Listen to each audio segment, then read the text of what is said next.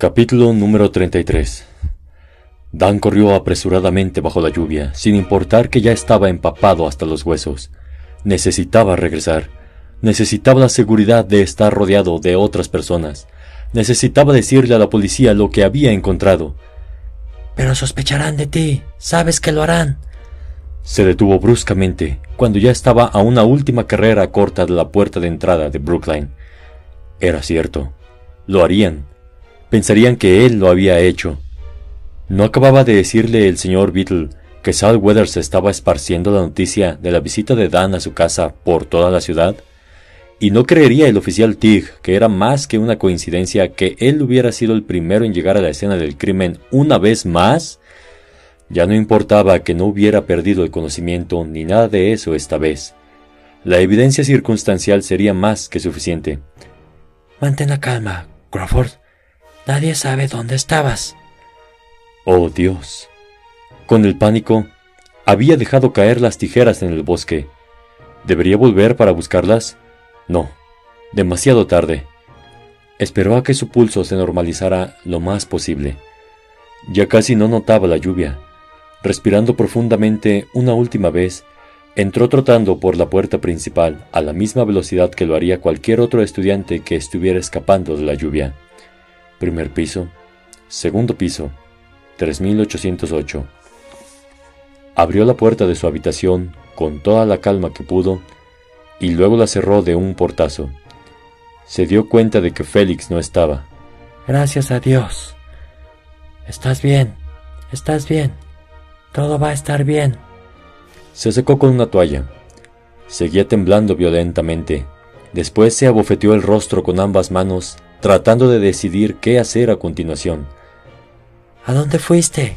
¿Cuál es tu coartada? ¿A alguien se le ocurrirá preguntarle al señor Beetle si te ha visto? El señor Beetle, pariente de un asesino. ¿Podría haber sido el imitador todo este tiempo? ¿Qué estaba haciendo esa noche en la iglesia con las puertas cerradas? ¿Por qué había querido mantener a Dan alejado del santuario? Oh Dios, pensó que iba a vomitar. Alguien llamó repentinamente a la puerta y casi le da un ataque al corazón. ¿Quién es? gritó, y su voz se quebró en la última palabra. Soy yo, dijo Jordan. ¡Abre! Se dio una última mirada en el espejo, se arregló el cabello y trató de verse lo más parecido a alguien normal. En el pasillo, Jordan no se veía mejor. Era un manojo de nervios, energía, bufanda y lentes. Ven rápido, dijo Jordan sin aliento. Abby está hecha un desastre total. Abby, ¿un desastre? Por supuesto, la llamada, su padre, Lucy. ¿La llamada no salió según el plan? preguntó, siguiendo a Jordan al pasillo. Ni un poco. Oye, ¿por qué estás mojado? Dile que estabas en la ducha. Estaba fuera. ¿Por qué estabas fuera? Fui a buscar algo de comer. Seguía con hambre después del pastel. Bien hecho, Dan. Lleva un paraguas la próxima vez, tonto. Encontraron a Abby sentada en su cama, con las rodillas abrazadas contra el pecho. Dan notó que el retrato de la niña que antes colgaba sobre su cama ya no estaba. Oye, oye, dijo Jordan, acercándose rápidamente y sentándose junto a ella. Puso un brazo sobre sus hombros. Temblaba descontroladamente y una nueva ola de llanto la invadió. Cálmate, Abs, y dinos qué sucedió. Lo llamé y Dan estaba tan enojado. Nunca había oído gritar así, gritaba y gritaba y luego se quedó en silencio y eso fue peor. Hizo una pausa, sin aliento, y luego inhaló ruidosamente y el llanto disminuyó por un momento. Quizá me equivoqué con todo. Lo miró con sus ojos color café brillantes y llenos de lágrimas nuevas. ¿Debería haber mantenido la boca cerrada? No lo sé. No estoy seguro, de verdad. No conozco a tu padre. Abby dejó de llorar el tiempo suficiente para quedarse observándolo. Jordan lo miró como si se hubiera vuelto loco, si solo supiera. Todo lo que sé es que tenías las mejores intenciones y no puedes enfadarte contigo misma por eso. Exacto, aportó Jordan.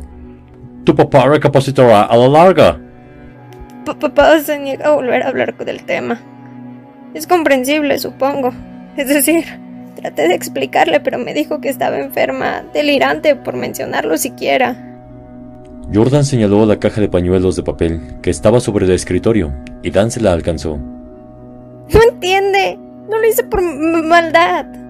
Es su hermana. Creí que estaría feliz. Abby tomó un pañuelo y comenzó a cortarlo en tiras. Lo intentaste, dijo Jordan suavemente. Lo intentaste, y eso es todo lo que importa. Probablemente necesita algo de tiempo para pensarlo. Jordan tiene razón. Es... ¿Qué demonios fue eso? Dan había ido a sentarse en el escritorio de Abby, pero se detuvo al escuchar un crujido afuera de la puerta. ¡Shh! shh ordenó, presionando un dedo contra sus labios. Un pequeño cuadrado de papel apareció por debajo de la puerta. No es posible, balbuceó. Tú eras el que escribía las notas, nadie más. Eras tú todo el tiempo. ¿Quién demonios es este? Dan abrió la puerta de un golpe, pero llegó un segundo demasiado tarde. El pasillo estaba vacío. Se agachó, levantó la nota y la desdobló con una sensación desagradable que ya era familiar. Al menos la letra de esta nota no era la caligrafía serpenteante del director. Dan no se había vuelto completamente loco. ¿Qué dice? preguntó Jordan desde la cama. Dan leyó la nota. Es hora de tu tratamiento. Ven al sótano a medianoche.